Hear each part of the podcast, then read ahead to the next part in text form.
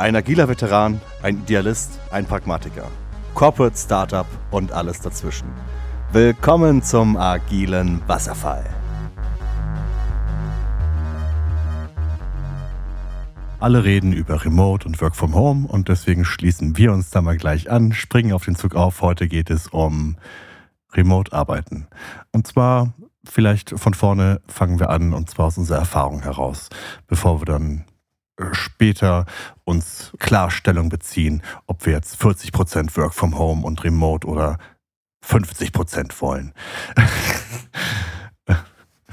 Und da bin ich eigentlich jetzt komplett ein Neuling jetzt in dieser Zeit, weil ich wirklich, ja, die letzten zehn Jahre im Büro mit Teams gearbeitet habe. Letzten, also, ja, vielleicht gab es mal irgendwie einen äh, Homeoffice-Tag oder so, aber sehr selten. Ich war eigentlich immer vor Ort. Und bei den, bei den, äh, bei manchen Freelance, äh, im ersten Freelance-Projekt gab es auch irgendwie gar nicht die Möglichkeit, remote zu arbeiten, was auch sehr, sehr weird war. Oh, richtig. Und bei dem anderen, wo wir beide gearbeitet haben, Matthias, ach scheiße, jetzt habe ich euch gar nicht vorgestellt. Oh, heute Alles Abend gut. bei mir wieder der Matthias und der Ilias. Hallo. Hi, hi. Guten Abend. Ich hoffe, dass die Leute uns inzwischen auch kennen. Also. Für alle, die neu hier sind, wir sind zu dritt. Jetzt war ich so fokussiert aufs Thema, jetzt habe ich euch ganz vergessen. Ihr seid Alles auch wichtig. Gut.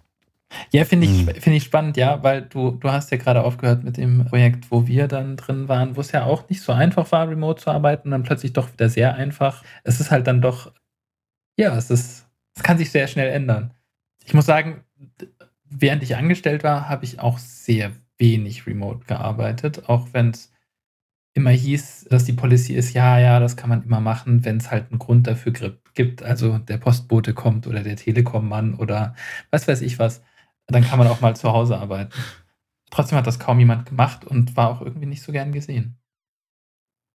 Ja, ich glaube, das hat sich in den letzten Jahren ein bisschen verändert. Ne? Also ich muss auch sagen, dass ich vor Corona, also selber wirklich aktiv als Entwickler, ähm, nie remote gearbeitet habe ich weiß auch gar nicht, ob ich überhaupt jemals als Entwickler einen Homeoffice-Tag hatte. Ich glaube nicht. Das hat sich erst danach verändert. So 2014, 15 kamen erstmal überhaupt die Möglichkeiten, dass man das halt wirklich produktiv und schön macht, ohne dass man halt langsamer wird und dass man Probleme hat. Finde ich spannend, weil ich eigentlich gedacht hätte, dass gerade als Entwickler man diese Homeoffice-Zeit sehr gut nutzen kann. Also ich kann, ich kann nur sagen, ich habe sie sehr gut genutzt, weil mhm. als ich mich dann selbstständig gemacht habe, habe ich eigentlich zu, ich glaube, komplett, ja, mindestens 80 Prozent remote gearbeitet. Und das, glaube ich, auch ganz erfolgreich. Es hat aber Gründe, warum ich kein Entwickler mehr bin. also ähm, ich liebe, ich liebe, ich liebe es, im Büro zu sein. Ich liebe es, umzingelt von Menschen zu sein, mit denen zu reden, ähm, das Ganze in Person zu machen und nicht vom Rechner. Und wenn wir schon über Corona reden, kann ich einfach sagen, dass ich gerade nicht glücklich bin mit der Situation. Aber ich versuche natürlich das Beste daraus zu machen. Aber genau, also als, als Entwickler kann ich mir gut vorstellen, dass es sehr produktiv ist, wenn man remote arbeitet. Für mich aus Engineering Management Sicht oder Leitungssicht ist es nicht optimal. Ich muss mich sehr verändern und meinen Stil verändern und ich bin nicht glücklich. Aber darüber reden wir ja nachher nochmal. Ja, genau. Aber ja, ich glaube auch, dass es da schwer von der Rolle abhängt. Ich kann mir auch vorstellen, dass Product Owner eine recht schwere Zeit haben, wenn sie remote arbeiten, ähm, beziehungsweise die Arbeit sich sehr stark ändert. Ich habe für mich festgestellt, dass gerade als Entwickler man deutlich mehr Fokuszeit hat, aber weil es einfach schwerer ist, einfach mal um die Ecke zu kommen und zu fragen, hey, sag mal, wie war denn das mit diesem und dem Ticket, sondern man ein ganzes Stück weiter weg ist. Was natürlich auch negative Seiten haben kann, wenn man irgendwie zusammen an was arbeiten will. Wobei ich da auch ganz gute Erfahrungen gemacht habe, dass man sich halt dann einfach irgendwo zusammen in einen, keine Ahnung, Slack, Call, Teams, Hangout, you name it, packt und dann einfach mal für zwei Stunden halt was zusammen macht und das klärt und dann wieder auseinandergeht und ja, das fertig macht.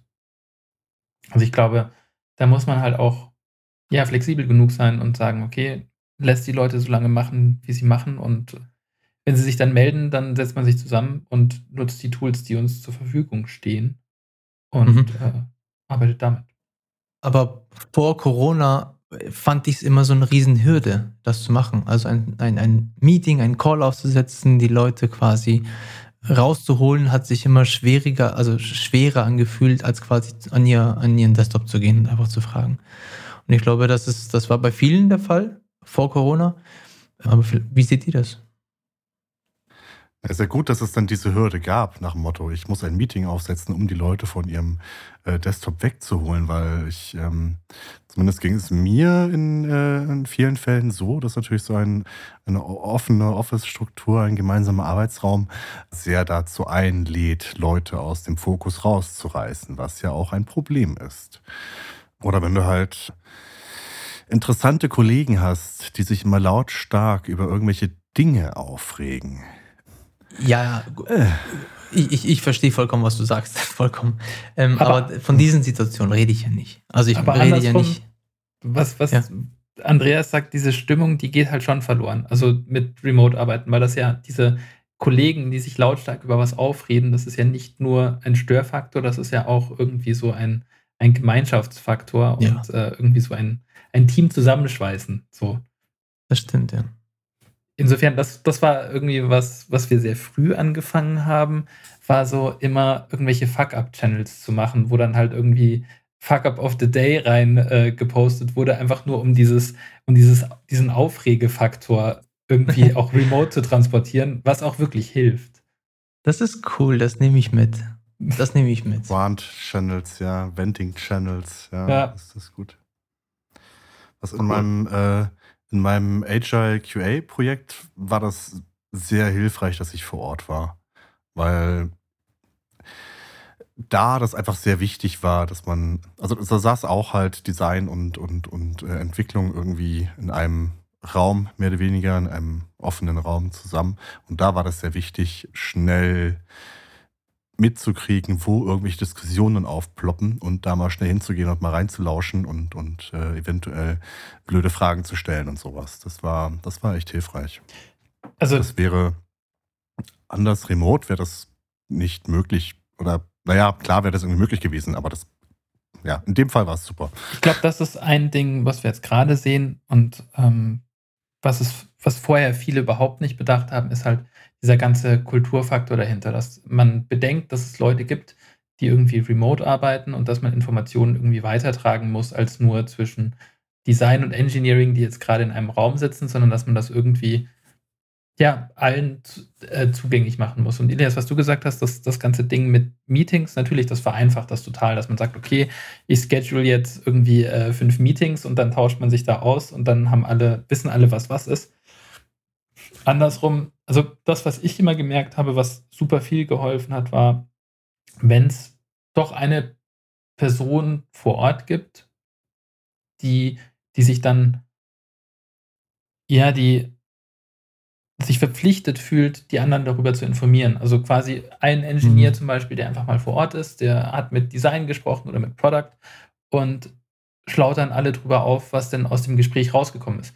Was insgesamt, glaube ich, eine sehr gute Praxis ist, auch wenn man nicht remote arbeitet, so den Headcount in Meetings klein zu halten, ist hilfreich in den meisten Fällen.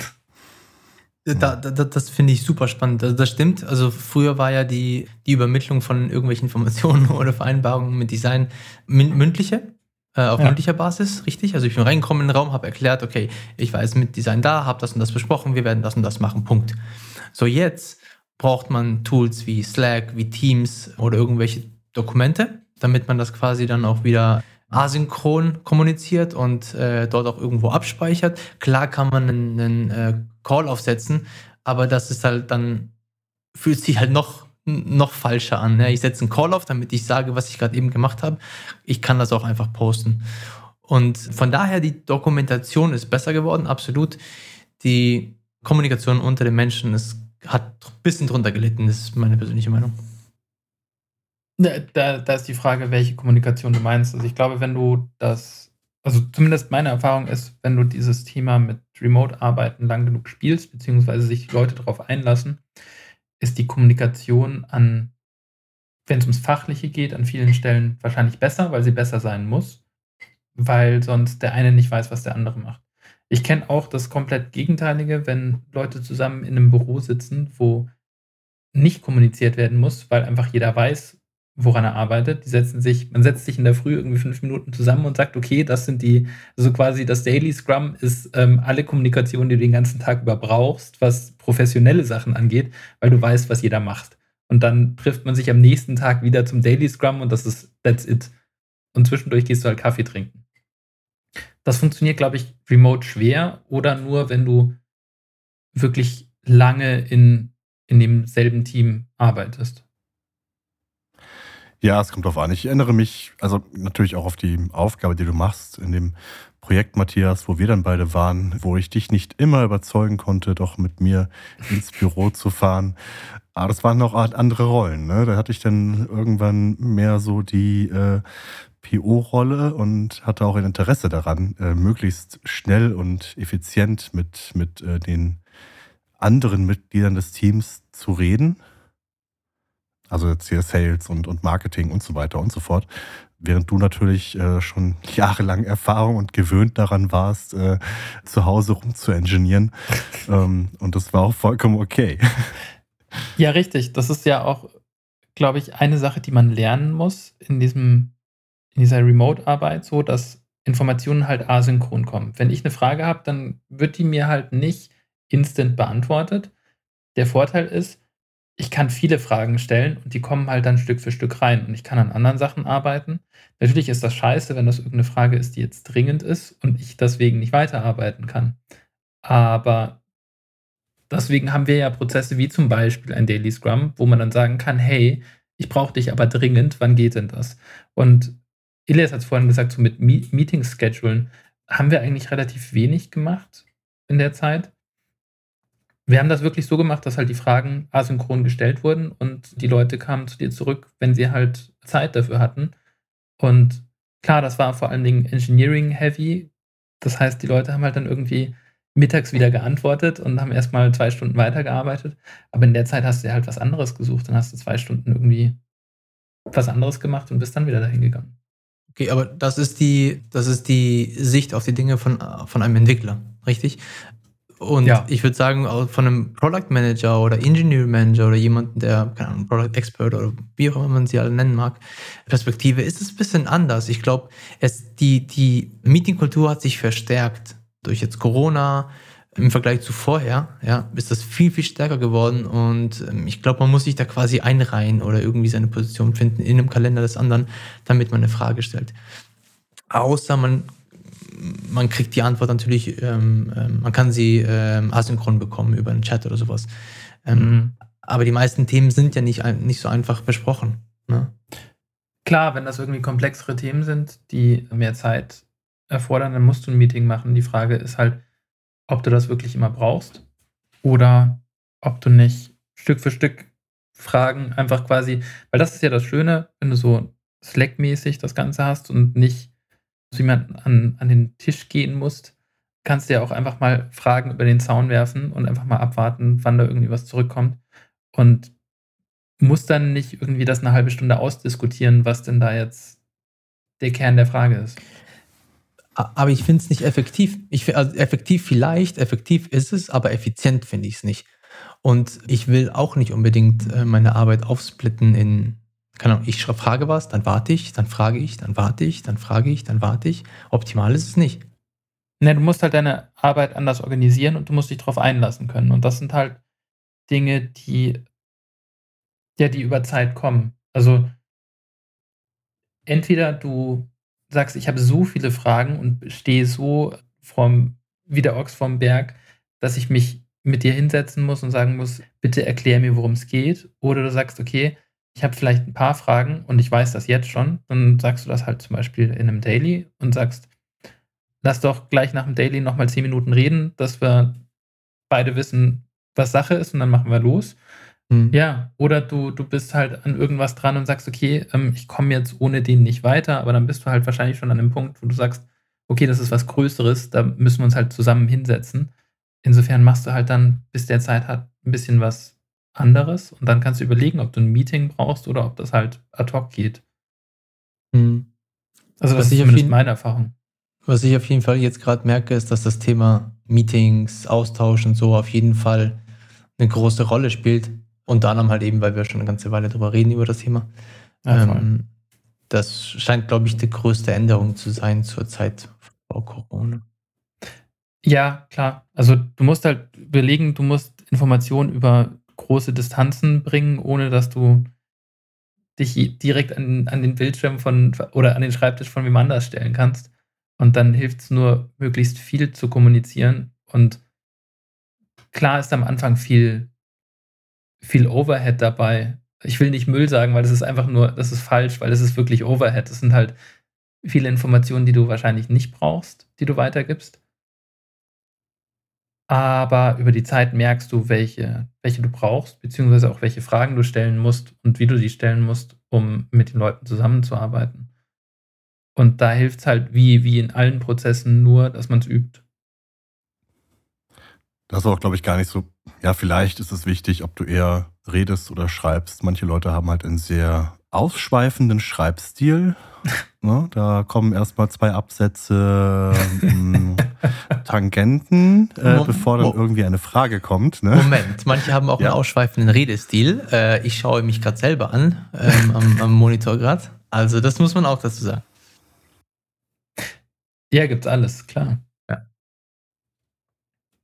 Aber um, um zurück auf die Frage zu kommen, welchen, welcher Austausch, welcher Austausch muss wirklich stattfinden?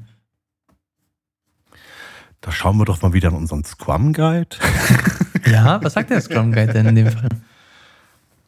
Ja, das Scrum Guide sagt eigentlich, es muss, äh, lass mich, ich, ich sag's erstmal, bevor ich die Zahlen nenne, ansonsten verwirre ich mich nur selbst.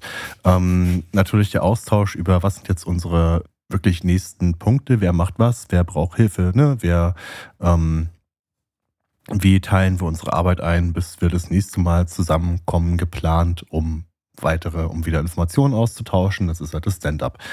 Dann hast du natürlich die, die, den Austausch über, wo geht das Ziel hin? Was ist jetzt unser, ja, unser, unser nächstes Ziel?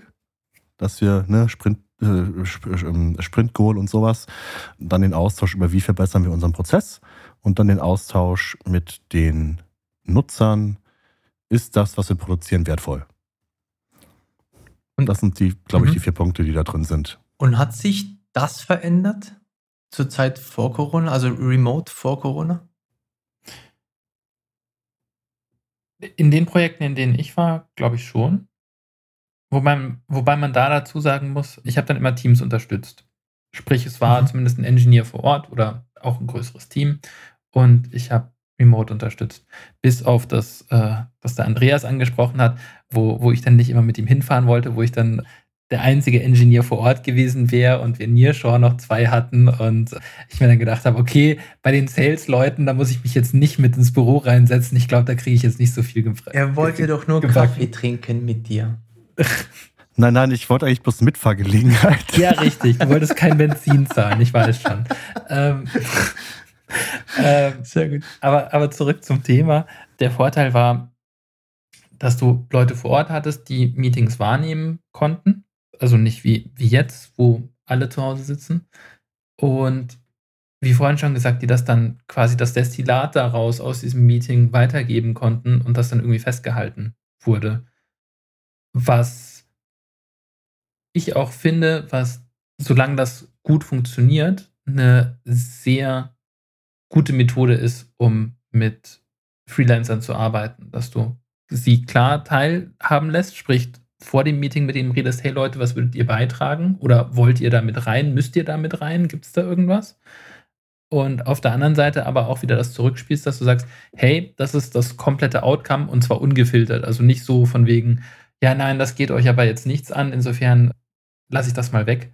Und die Leute halt nur dazu holen, wenn man sie wirklich braucht. Aber das ist, glaube ich, auch eine Sache, die viele jetzt verstanden haben, dass man Meetings vielleicht nicht mit 20 Leuten abhalten muss, sondern das auch mit drei machen kann. Ja, Also meine. Erf meine Erfahrung von Also ich war selber nicht der, der, der remote war, aber gerade wenn du so Sprintplanungen und Groomings und wie auch immer so hast, war meine, mein Gefühl immer, dass es furchtbar ist für die Leute, die remote sind, im Vergleich zu den anderen acht, die da um den Tisch sitzen.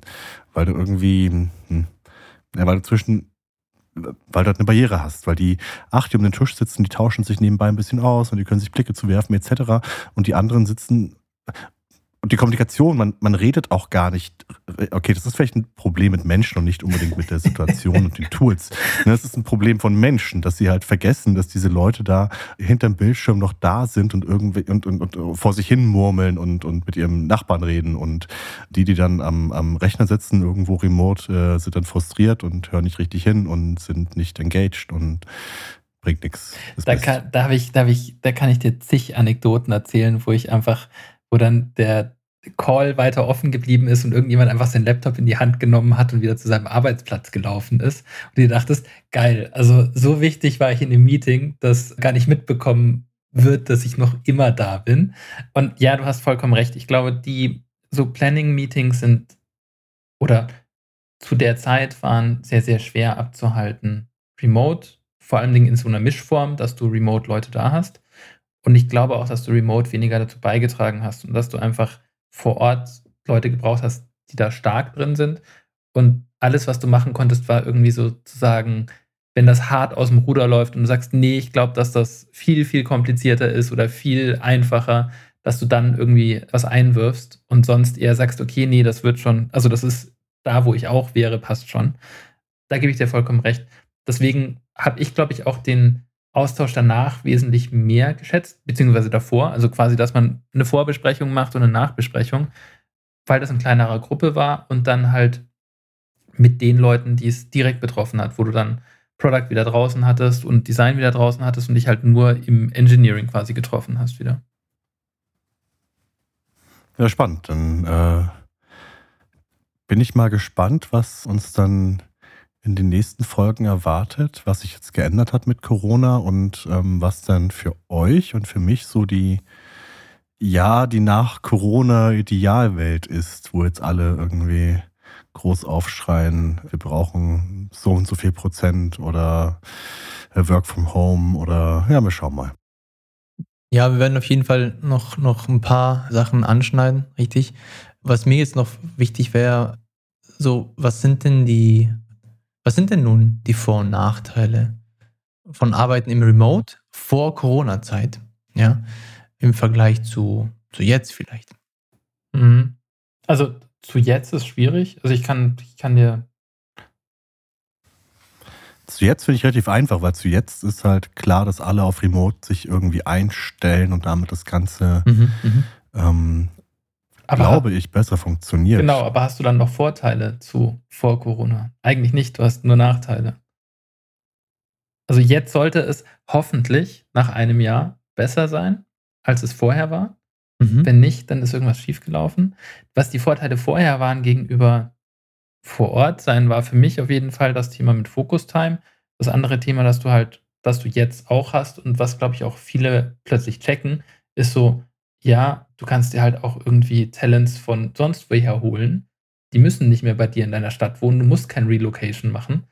Und was generell, und das gilt nicht nur vor Corona oder nach Corona oder in der Perfect World, ist halt diese immense Zeitersparnis, dieser Weg zur Arbeit. Das ist mhm. krass, wie viel Lebensqualität das plötzlich gibt, wenn du eine Stunde mehr Zeit am Tag hast. Das ist die ja, viele aber auch damit verbringen, mehr zu arbeiten.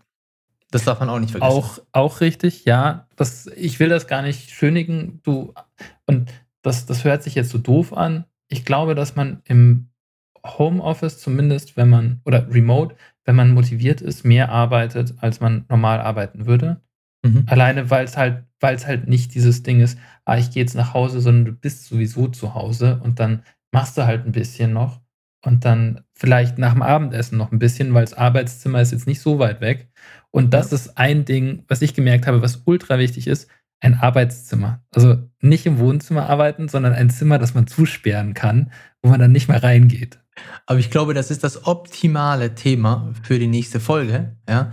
Mhm. Ähm, weil ich glaube, da werden wir halt über Arbeiten im Remote-Team aktuell während Corona reden.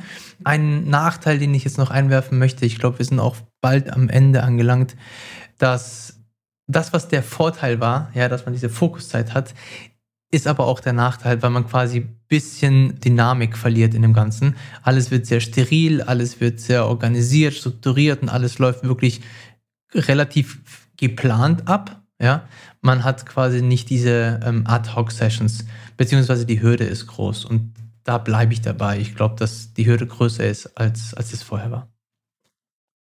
Kommt drauf an und das finde ich das Faszinierende, dass es letztendlich dann wieder um um die Menschen geht und wie sie ihre Prozesse und Tools sich einrichten. Als wir alle in einem Büro gesessen haben, mussten wir eine Regel einführen, dass man eben nicht irgendwie sich über die Tische irgendwelche Fragen zuruft, sondern wenn man irgendwo geblockt ist, dann stellt man mir doch bitte seine Gummiente äh, oben auf dem Bildschirm, damit die anderen sehen, man hat ein Problem, aber nicht halt direkt aus ihrem Fokus rausgerissen werden. Hm? Aber das ist doch die perfekte Überleitung für nächste Woche, wo wir uns dann drüber unterhalten, wie man jetzt während Corona damit umgegangen ist. Finde ich gut. Ja, wir, wollen, wir wollen mal nichts versprechen, ne? Wir sind ja agil. Wenn, wenn äh, ein Quick-Win nächste Woche kommt, dann ändern wir den Plan. Ähm. Die Low-Hanging Fruits, wie man uns so schön ja, sagt. Ja, richtig. Ah ja, die Low-Hanging Fruits, ja. ja, ja. Genau. Die nehmen wir natürlich alle mit. Mhm. Alles klar. Ja, freut mich. Ich freue mich auch bis zum nächsten Mal. Ich mich auch. Bye, bye. Ciao. Ciao.